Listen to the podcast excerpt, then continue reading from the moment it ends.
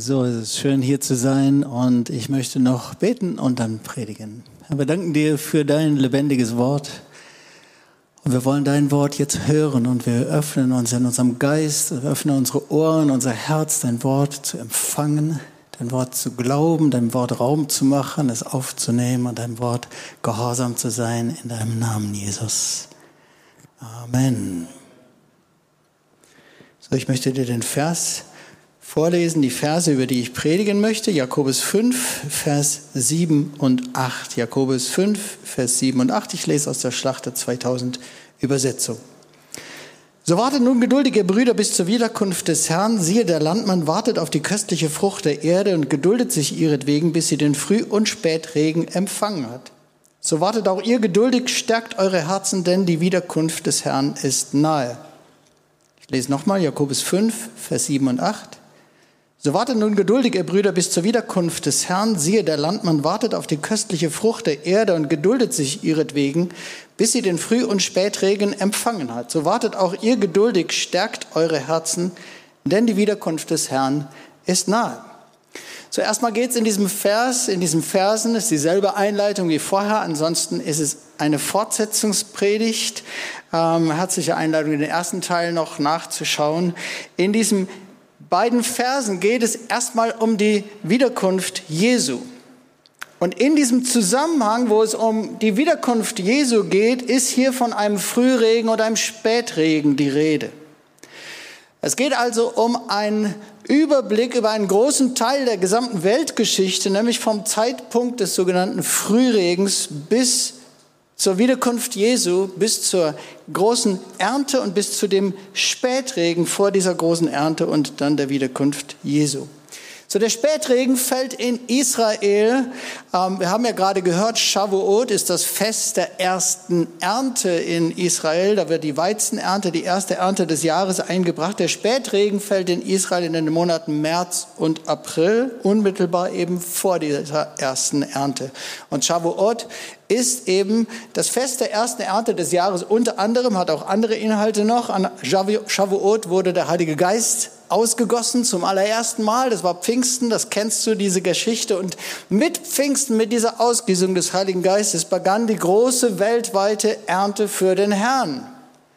So, das war der Frühregen.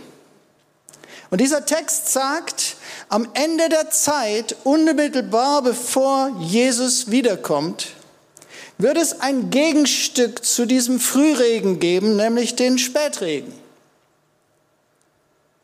Wenn der Frühregen die Ausgießung des Heiligen Geistes an Pfingsten war, dann geht es also beim Spätregen auch um eine Ausgießung des Heiligen Geistes. Und die Frage ist, welche Kennzeichen wird wohl dieser Spätregen haben? Ich bin davon überzeugt, dass er mindestens folgende drei Kennzeichen haben wird. Er kann auch noch ganz andere haben, aber mindestens, so ist meine Überzeugung, folgende drei Kennzeichen. Erstens Feuer Gottes. Darum ging es in der ersten Predigt, im ersten Gottesdienst. Herzliche Einladung ist nachzuschauen. Zweitens, ich bin überzeugt, dass dieser Spätregen stark jüdisch-messianische Züge haben wird. Dazu werde ich jetzt gleich etwas sagen. Und ein drittes Kennzeichen kommt noch später dazu. Darüber sage ich jetzt noch nichts. Also das zweite Kennzeichen, starke jüdisch-messianische Züge, weil es gibt in Römer 11 ein ganz, einige ganz interessante Verse, die wie Hand in Hand gehen zu dem, worüber wir gelesen haben vom Früh- und Spätregen, in einem ganz anderen Zusammenhang. Römer 11, Vers 11 und 12 und Vers 15. Ich lese auch wieder aus der Schlachter 2000 Übersetzung. Da heißt es, ich frage nun, und da geht es eben ums jüdische Volk. Sind sie denn gestrauchelt, damit sie fallen sollen? Das sei ferne, sondern durch ihren Fall wurde das Heil den Heiden zuteil, um sie zur Eifersucht zu reizen. Wenn aber ihr Fall der Reichtum der Welt und ihr Verlust der Reichtum der Heiden geworden ist, wie viel mehr ihre Fülle? Und dann heißt es in Vers 15, denn wenn ihre Verwerfung die Versöhnung der Welt zur Folge hatte, was wird ihre Annahme anderes zur Folge haben aus, als Leben aus den Toten? So Leben aus den Toten ist Erweckung. Ich glaube, dass hier von Erweckung die Rede ist. Ganz einfach. Und zwar von einer weltweiten Erweckung. wo das, was im jüdischen Volk passiert, Hand in Hand geht mit dem, was weltweit passiert und was in der christlichen Welt und überhaupt weltweit passiert. Wir schauen nochmal Vers 15 erstmal an, denn wenn ihre Verwerfung die Versöhnung der Welt, also ihre Verwerfung, da ist vom jüdischen Volk die Rede, die Versöhnung der Welt zur Folge hatte, was wird ihre Annahme anderes zur Folge haben als Leben aus den Toten? Ich bin kein Griechisch-Spezialist. Für mich ist heute in der Vorbereitung eine Frage aufgetaucht, weil es gibt immer ein spezielle, besondere, bestimmtes Verständnis von diesem Vers. Für mich ist heute die Frage aufgetaucht, ob es sein könnte, auch vom Griechischen her, dass das andersrum gemeint ist. Das kann ich nicht beantworten. Aus dem Deutschen ist es möglich. Und zwar die Frage ist, wer hat denn eigentlich hier wen verworfen und wer wird eigentlich wen annehmen? Wer ist eigentlich Autor hier in Vers 15? Allgemein wird es so verstanden, Gott ist Autor. Er hat irgendwie zu einer Zeit das jüdische Volk verworfen. Das führte zur Versöhnung der Welt und dann wird ihre Annahme Leben aus den Toten sein. Ähm, wenn, dann muss man es auf jeden Fall in der richtigen Weise verstehen, weil Gott hat nie das jüdische Volk wirklich verworfen. Und davon ist ja gerade die Rede in Römer 9 bis 11. Also es kann nicht von einer wirklichen Verwerfung des jüdischen Volkes die Rede hier sein. Wenn, dann heißt es, dass sie liebevoll ein bisschen zur Seite gesetzt wurden, damit die Tür aufgegangen ist, dass die Heiden das Evangelium hören konnten und sich bekehren konnten. Und dann wird es eine Annahme des jüdischen Volkes geben, aber es ist irgendwie ganz bewusst indirekt formuliert. Und ich kann es jetzt nicht sagen, weil dazu reicht mein Griechisch nicht, um, um das vom Griechischen her, ob das vom Griechischen her möglich ist. Es könnte auch andersrum gemeint sein. Ihre Verwerfung Viele aus dem jüdischen Volk haben zunächst Jesus als den Messias verworfen. Und es hatte die Versöhnung der Welt zur Folge. Und wenn, wenn das so rum möglich ist, das so zu lesen, dann bedeutet das, wenn Sie ihn annehmen werden, dann wird es für die ganze Welt eine Erweckung aus den Toten sein. Jedenfalls möchte ich ganz klar sagen, es ist völlig klar aus Römer 9 bis 11 und aus dem gesamten Bibel, aus dem gesamten Neuen Testament, Gott hat das jüdische Volk nie verworfen. Höchstens für einen Moment zur Seite genommen. Nachdem es jahrhundertelang völlig einzigartig das auserwählte Volk, als das auserwählte Volk alleine eine Beziehung zu Gott haben konnte, ging jetzt die Tür auf für die Heiden. Wir wollen Folgendes uns mal anschauen, nämlich der Text enthält eben auch folgende Aussage und ich glaube, dass das, man das in der Geschichte beobachten kann. Erster Punkt jetzt, es gibt eine parallele Entwicklung, die kann ich nicht hundertprozentig belegen, aber die ist immer wieder zu beobachten. Es gibt eine parallele Entwicklung zwischen dem, was im jüdischen Volk passiert und was auf der Welt oder in der Gemeinde Jesu passiert. Und so heißt es auch hier. Äh, auf der einen Seite passieren Dinge im jüdischen Volk und das hat Auswirkungen auf die Heiden. Irgendwie beeinflusst es sich, was im jüdischen Volk passiert, und es hat immer Auswirkungen auch auf die ganze Welt. Ich bin auch überzeugt, dass wir als Christen so eingepfropft sind, oder je mehr wir eingepfropft sind in das jüdische Volk, umso mehr sind wir angeschlossen in das, was im jüdischen Volk und auch in Israel passiert, und umso mehr erleben wir das mit und spüren das. So, es gibt interessante Parallelen, wenn wir jetzt, wir sprechen über Shavuot, wir sprechen über Ausgießung des Heiligen Geistes, über den Spätregen. Und es gibt interessante Parallelen, Jobs hat es letzten Sonntag schon angedeutet, nämlich äh, beginnen wir mal so im 19. Jahrhundert, zweite Hälfte 19. Jahrhunderts. Es gab die Bewegung des Zionismus im jüdischen Volk. In der zweiten Hälfte des 19. Jahrhunderts hat sie immer stärker geworden und diese Bewegung führte schließlich zur Staatengründung Israels. Parallel zu dieser Bewegung gab es in der christlichen Welt auch eine völlige Aufbruchsstimmung. Es gab nämlich eine weltweite Erweckungsbewegung, die die Heiligungsbewegung genannt wurde. Und sehr, sehr, sehr interessant, ich habe ein ausführliches Buch darüber studiert, Heiligungsbewegung, auch in Deutschland sehr stark, in der sehr, sehr stark über Geistestaufe gelehrt wurde. Interessanterweise war da kein Fokus auf Sprachengebet, auf Charismen, aber Geistestaufe, Geistestaufe sehr, sehr stark mit dem Fokus darauf, wir brauchen eine Taufe des Heiligen Geistes, sonst können wir nicht heilig sein. Und sie haben tatsächlich Geistestaufe erlebt. Die Beschreibungen sind wirklich so, wie ich auch Geistestaufe kenne. Und viele der ganz heute ganz pietistischen Gemeinschaftsbewegungen, deren Wurzeln in Deutschland liegen in dieser Heiligungsbewegung, interessanterweise, sie haben sich dann später davon abgewandt. Dann gehen wir ein bisschen weiter. Anfang des 20. Jahrhunderts mündete diese Heiligungsbewegung dann in die große Pfingsterweckung.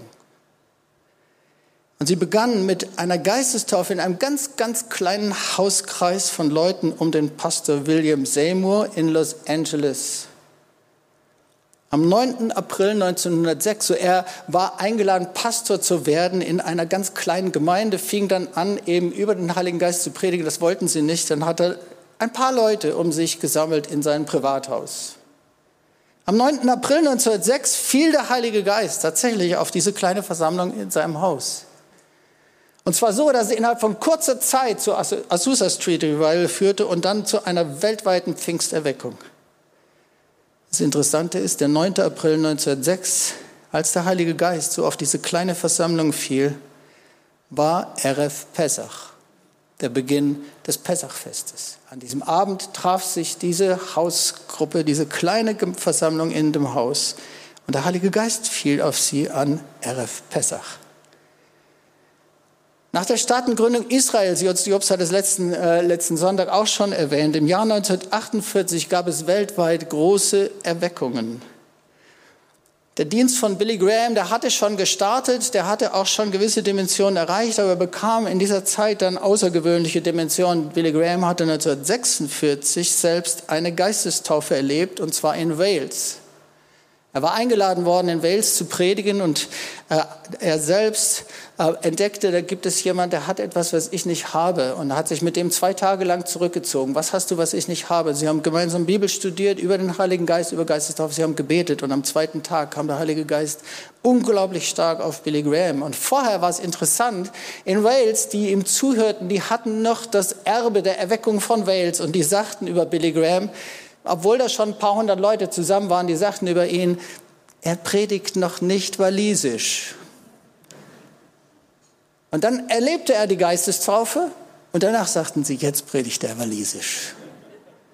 Und dann direkt in der Gründungsphase des Staates Israel explodierte unter anderem der Dienst von Billy Graham. Wie gesagt, all die Dinge, die kann ich jetzt nicht belegen, dass sie miteinander zusammenhängen, aber sie sind interessant und man sollte sie beobachten, weil es gab auch viele, viele andere Erweckungen in dieser Zeit.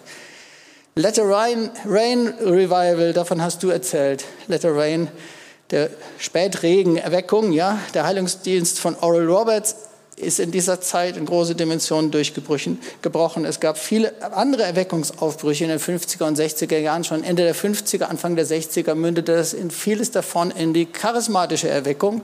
Schon zum ersten Mal in Deutschland 1963. Aber diese charismatischen Erweckung fehlten weitgehend noch die Leiter. Und dann kam das Jahr 1967. Es kam der Sechstagekrieg vom 5. bis 10. Juni 1967. Am 7. Juni eroberten äh, jüdische Truppen Jerusalem. Am 10. Juni war der Sechstagekrieg zu Ende. Am 13. Juni war Erev Shavuot. Es war nach 1900 Jahren das erste jüdische Fest, das Juden in Jerusalem auf dem Tempelberg wieder feiern konnten. Das erste Shavuot-Fest nach 1900 Jahren, während der Tempel war, während jetzt zum ersten Mal nach 1900 Jahren der Tempelberg wieder unter jüdischer Herrschaft war. Parallel dazu, tausende Kilometer woanders, passierte etwas anderes, aber ganz, ganz exakt parallel dazu. Und zwar San Francisco 1967 war der Wallfahrtsort der Gegenkultur der Hippies. Die war ein paar Jahre vorher schon entstanden, immer mehr gewachsen und es, äh, es gab einen richtigen Höhepunkt dann 1967 und dieser Sommer wurde genannt der Summer of Love. Summer of Love. Es gab ein ganz bekanntes Lied über Reise nach San Francisco, was wochenlang in den Charts an Platz 1 war in diesem Jahr. Hunderttausende Hippies pilgerten nach San Francisco und dabei besonders in einen Stadtteil, Haight Ashbury. Ich hoffe, ich spreche es richtig aus, Haight Ashbury. Mittendrin, das hatte der Herr erst kurz vorher vorbereitet, gab es ein Ehepaar Ted und Elizabeth Wise. Sie alleine sind nicht diejenigen, durch die es entstanden ist. Es war eine übernatürliche Bewegung, was dann passierte. Und trotzdem werden sie immer wieder als wie so die Anfangspioniere genannt. Sie hatten sich bekehrt und hatten plötzlich irgendwie, obwohl sie selbst aus einem ganz anderen Hintergrund kamen, hatten sie ein Herz bekommen für die Hippies und waren eben in diesen Stadtteil schon gezogen, Haight Ashbury von San Francisco, und hatten dort ein Coffeehouse gegründet und ein House of Acts. Acts ist im Englischen die Apostelgeschichte. Also ein Haus der Apostelgeschichte, wo sie in einer Kommune des Heiligen Geistes zusammenlebten und das, als dann die Erweckung ausbrach, wurden überall in Kalifornien solche House of Acts gegründet. Es gab eine Erweckung unter den Hippies, die Jesus People Erweckung, exakt parallel zu der Entwicklung in Israel wo nach 1900 Jahren zum ersten Mal Shavuot und zum ersten Mal überhaupt ein jüdisches Fest wieder auf dem Tempelberg von Juden gefeiert werden konnte. Diese Erweckung geschah in diesem Stadtteil Haight Ashbury und breitete sich von dort aus es gab unglaubliche Massentaufen an den Stränden Kaliforniens. Musst du dir mal Bilder im Internet anschauen, wo tausende Leute am Strand stehen und wirklich Massen getauft werden. Und viele dieser Jesus People, die dort erweckt wurden, die wurden dann Leiter der charismatischen Erweckung. Diese Erweckung passierte exakt parallel zum Sechstagekrieg, zur Eroberung des Tempelbergs und ersten Shavuot nach 1900 Jahren auf dem Tempelberg. So meine Frage ist, könnte es auch vielleicht eine Wechselwirkung geben? Dass es eine Wirkung gibt von dem, was im jüdischen Volk passiert, auf die Welt und auf die christliche Welt, ist für mich völlig klar. Eine Frage, damit werden wir uns nachher noch beschäftigen, könnte es auch andersrum sein und könnten wir so etwas beitragen zu einer Entwicklung im jüdischen Volk? Zweiter Punkt, die Ausgießung des Heiligen Geistes nach Sacharja 12. Ich lese dir Sacharja 12, Vers 10 und 11. Wir beschäftigen uns die ganze Zeit mit dem Spätregen und ich lese dir also Sacharja 12, Vers 10 und 11 aus der Schlacht der 2000. Aber über das Haus David und über die Einwohner von Jerusalem will ich den Geist der Gnade und des Gebets ausgießen und sie werden auf mich sehen, den sie durchstochen haben oder durchbohrt haben. Sie werden um ihn klagen, wie man klagt um den eingeborenen Sohn, und sie werden bitterlich über ihn Leid tragen, wie man bitterlich Leid trägt über den Erstgeborenen. Und dann kommt es ganz, ganz ausführlich. An jedem Tag wird es eine große Klage geben in Jerusalem, wie die Klage in Hadad Rimon war, in der Ebene von Megiddo. Und das Land wird klagen, jedes Geschlecht für sich, das Geschlecht des Hauses David für sich und ihre Frauen für sich, das Geschlecht des Hauses Nathan für sich und ihre Frauen für sich, das Geschlecht des Hauses Levi für sich und ihre Frauen für sich, das Geschlecht der Simeiter für sich und ihre Frauen für sich, ebenso alle übrigen Geschlechter, jedes Geschlecht für sich und ihre Frauen für sich. Wir sprechen über den Spätregen und ich möchte dir jetzt ähm, ganz kurz ein paar Gedanken sagen, wo ich jetzt nicht sage, das ist total unbedingt biblische Lehre. Das ist auch nicht der Kern meiner Botschaft. Es sind einfach ein paar prophetisch spekulative Gedanken und ich glaube trotzdem, dass sie etwas haben. Viele der entscheidenden Zeitpunkte in Gottes Heilsplan waren verknüpft mit biblisch-jüdischen Festen. Jesus starb nicht irgendwann, sondern exakt an Pessach. Der Heilige Geist wurde nicht irgendwann ausgegossen, sondern exakt an Shavuot. Wäre es nicht naheliegend, dass der Spätregen, der ein wichtiges Ereignis in Gottes Heilsgeschichte darstellt, auch zum Zeitpunkt eines biblischen Festes ausgegossen wird, wie auch der Frühregen. Wäre es nicht naheliegend, wenn der Spätregen verbunden ist mit einer jüdisch-messianischen Erweckung, von der wir in Römer 11 lesen, die zur Auferweckung aus den Toten führt, wäre es nicht naheliegend, dass dieser Spätregen verbunden mit einer jüdisch-messianischen Erweckung in Jerusalem beginnt. Das muss nicht so sein. Das muss alles nicht so sein. Das kann wann anders sein und das kann woanders sein. Aber aus all dem, was ich beobachten kann in der Bibel, finde ich die, die Gedanken naheliegend. Wäre es nicht naheliegend, dass Zachariah 12 also den Beginn des Spätregens beschreibt? Und so lese ich das.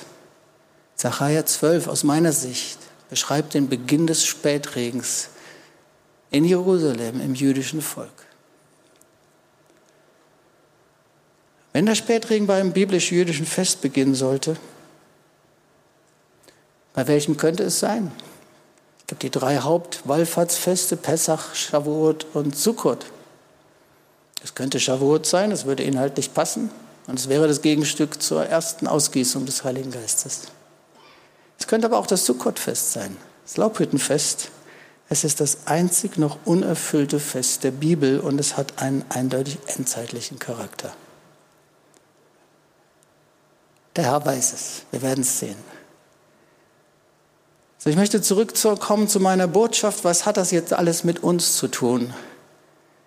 Damit kommen wir jetzt zum dritten Kennzeichen. Drittes Kennzeichen. Überführung des Heiligen Geistes. Drittes Kennzeichen, Überführung des Heiligen Geistes. Ich lese nochmal Sacharja 12, Vers 10 und 11. Aber über das Haus David und über die Einwohner von Jerusalem, und du kannst es ja mal so lesen, wenn du möchtest, so verstehe ich es. Es könnte die Beschreibung vom Beginn dieses Spätregens sein.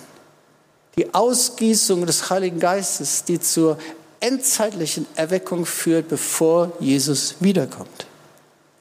Sacharja 12, das könnte so sein. Sacharja 12, Vers 10 und 11. Aber über das Haus David und über die Einwohner von Jerusalem will ich den Geist der Gnade und des Gebets ausgießen. Und sie werden auf mich sehen, den sie durchstochen haben, den sie durchbohrt haben. Ja, sie werden um ihn klagen, wie man klagt um den eingeborenen Sohn. Und sie werden bitterlich über ihn Leid tragen, wie man bitterlich Leid trägt über den Erstgeborenen. So interessant ist, es heißt hier nicht, ich will einen Geist der Buße über sie ausgießen. Muss man genau lesen. Sondern es heißt, ich will den Geist der Gnade und des Gebets über sie ausgießen, aber das die Folge davon ist eine unglaublich starke Überführung und Herzensbuße offensichtlich. Deswegen wird es ausführlich noch und die werden klagen und die werden klagen und die werden klagen und so weiter. So Menschen werden am Kreuz ankommen, sage ich mal. Sie werden wie nie vorher sehen, Jesus wurde durchbohrt, er wurde gekreuzigt und zwar wegen mir. Das war nicht wegen irgendjemand. Ich habe ihn durchbohrt. Und das geht völlig parallel mit Jesaja 53, Vers 5. Doch er wurde um unsere Übertretungen willen durchbohrt. Wegen unserer Missetaten zerschlagen. Die Strafe lag auf ihm, damit wir Frieden hätten. Und durch seine Wunden sind wir geheilt. Er wurde um unsere Übertretungen willen äh, durchbohrt. Im Hebräischen gibt es viele Worte für das Wort Sünde oder Schuld, aber drei Hauptworte. Chata oder Chataat ist die eher unbewusste Sünde, die Verirrung, der Fehltritt. Avon ist die, ist die eher bewusste Sünde, aber aus sozusagen Freude und Lust an der Sünde. Hier steht das dritte der Hauptworte im Hebräischen für Sünde, nämlich Pesha. Und Pesha ist die bewusste Übertretung. Es ist das Abtrünnigwerden, der Abfall von Gott, die Auflehnung, die Rebellion gegen Gott. Und in Jesaja 53, Vers 5 steht doch, er wurde um unserer Pescha willen durchbohrt. Und durchbohrt heißt, wo wurde er durchbohrt? Er wurde an seinen Händen und seinen Füßen durchbohrt, als er ans Kreuz genagelt wurde. Es waren die Nägel, die ihn durchbohrt haben. Meine Pescha, meine Rebellion, mein Abtrünnigwerden, meine bewusste Übertretung, meine Auflehnung, meine Rebellion, sie hat Jesus ans Kreuz genagelt. Es war meine Übertretung. Das werden, das werden Menschen sehen bei dieser Ausgießung der Gnade. Warum heißt es, dass ein Geist der Gnade ausgegossen wurde? Sacharja 12, ich lese dir nochmal 10 und 11, aber über das Haus David und über die Einwohner Jerusalems will ich den Geist der Gnade und des Gebets ausgießen. Und dann heißt es, und sie werden auf mich sehen, den sie durchbohrt haben, den sie durchstochen haben. Sie werden um ihn klagen, wie man klagt um den eingeborenen Sohn. Und sie werden bitterlich über ihn Leid tragen, wie man bitterlich Leid trägt über den Erstgeborenen. Ich finde das unglaublich stark und ich bin überzeugt, dass das ein Kennzeichen des Spätregens sein wird. Echte Gnade, echte Gnade führt zur Überführung von Sünde. Echte Gnade führt zum Kreuz. Echte Gnade macht es überhaupt erst möglich, der eigenen finstersten Rebellion und Auflehnung gegen Gott ins Auge zu schauen. Falsche Gnade deckt Sünde zu. Falsche Gnade ist die Stimme der falschen Propheten, die Frieden verkündigen, wo kein Frieden ist. Das, so sagt das das Alte Testament. Die, die Botschaft der falschen Propheten ist Friede, Friede und ist doch kein Friede. Falsche Gnade ist die Gnade mit der Sünde anstatt die Gnade mit dem Sünder. Echte Gnade führt zur Überführung von Sünde. Echte Gnade macht es uns überhaupt erst möglich, der ganzen Wahrheit über unser eigenes Leben ins Auge zu schauen. Wir wissen das als Deutsche. Wir wissen das aus unserer ganzen Beschäftigung mit der Decke des Schweigens und mit der Schuld der Shoah und der Nazizeit. Wir wissen, wie finster und schwarz diese Schuld und Sünde ist. Was haben wir getan als Deutsche? Wir wissen, welche Gnade wir nötig hatten und nötig haben, dieser Schuld überhaupt ins Auge zu schauen. Ohne Gnade vorher könnten wir der Schuld gar nicht ins Auge schauen. Mit dieser Gnade können wir dieser Schuld ins Auge schauen und können dann Buße tun und können dann die Gnade der Vergebung bekommen. Aber wir brauchen vorher schon Gnade. Ich glaube, dass das immer gilt. Je finsterer unsere Sünde ist, umso mehr Gnade braucht es, damit wir der ganzen Wahrheit ins Auge schauen. Je finsterer unsere Sünde ist, umso mehr Gnade braucht es, damit wir der ganzen Wahrheit ins Auge schauen. Und deswegen glaube ich, dass hier in Sacharja 12 von der größten Bußerweckung eigentlich die Rede ist, die es jemals gegeben hat. Ich bin überzeugt, dass der Spätregen eine starke Ausgießung des Geistes der Gnade und des Gebets sein wird. Und deswegen uns alle Liebe Gottes ganz neu zum Kreuz führen wird. Es ist Gottes Liebe. Er zeigt uns Gottes Liebe. Er zeigt uns seine Liebe und ist für uns gestorben, als wir noch Sünder waren. Er zeigt uns seine Liebe, auch wenn alles Mögliche noch völlig im Finsternis ist in unserem Leben. Aber diese Liebe ist keine Bestätigung für unser Leben, sondern es ist einfach seine Gnade und seine Liebe. Und diese Gnade und Liebe, die soll uns überführen. Nicht drohend, sondern aus Liebe. Sie sollen uns überführen. Weißt du nicht, dass Gottes Güte dich zur Buße leitet? So wir alle, Juden und Heiden, werden Jesus am Kreuz ganz neu anschauen, wenn dieser Geist ausgegossen wird. Wir werden Jesus am Kreuz ganz neu anschauen und wir werden dann erkennen, ich habe ihn durchbohrt. Ich habe es vorhin schon gesagt, ich bin überzeugt, seit über einem Jahr, seit, die, seit der Corona-Krise begonnen hat, redet der Herr so viel über Buße und ruft immer wieder zur Buße. Und ich glaube, dass wir als weltweite Leib Jesu überhaupt noch nicht da angekommen sind, wo der Herr uns hinbringen möchte. Und ich glaube, dass er eigentlich so etwas vorbereitet. Nicht eine Buße über einzelne Sünden, sondern ein Ankommen am Kreuz wo ich Jesus sehe, den ich durchbohrt habe und wo es ein Klagen und Weinen in mir auslöst. Ich habe ihn durchbohrt.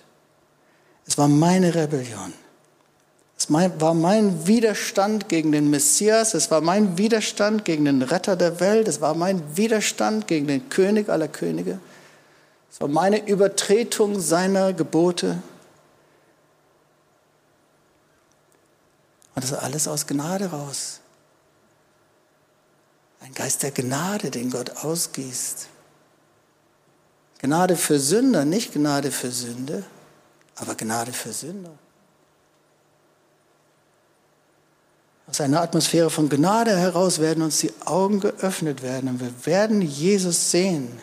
Und dann werden wir um ihn weinen und wir werden über unsere Sünde und über unsere Rebellion gegen ihn weinen. Die Frage ist, was können wir dazu tun, dass das kommt?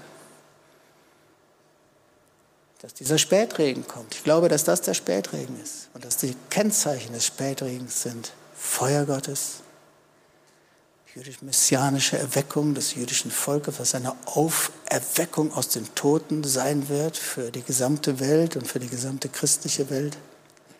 Und das alles verbunden mit echter Überführung aus Gnade raus, ein Geist der Gnade.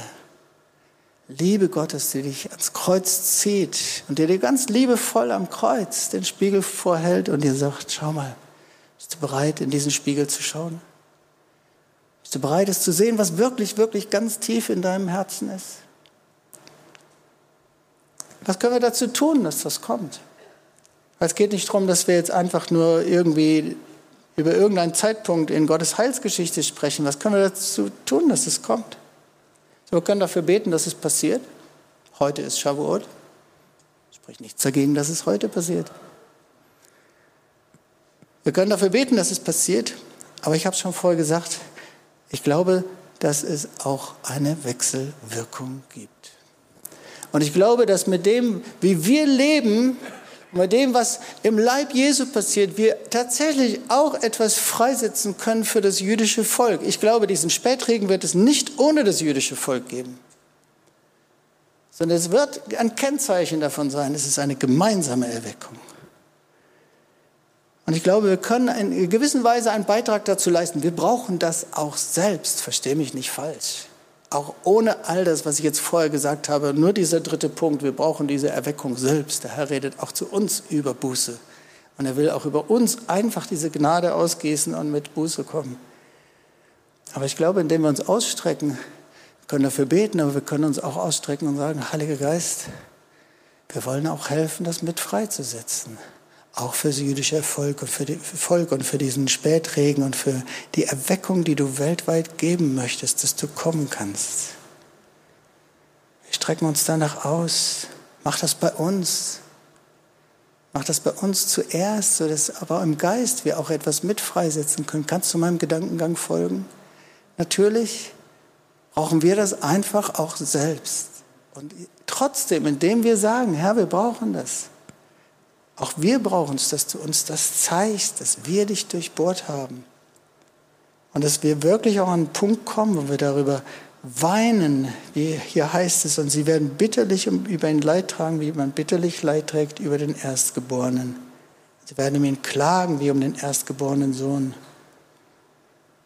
So, wir brauchen das.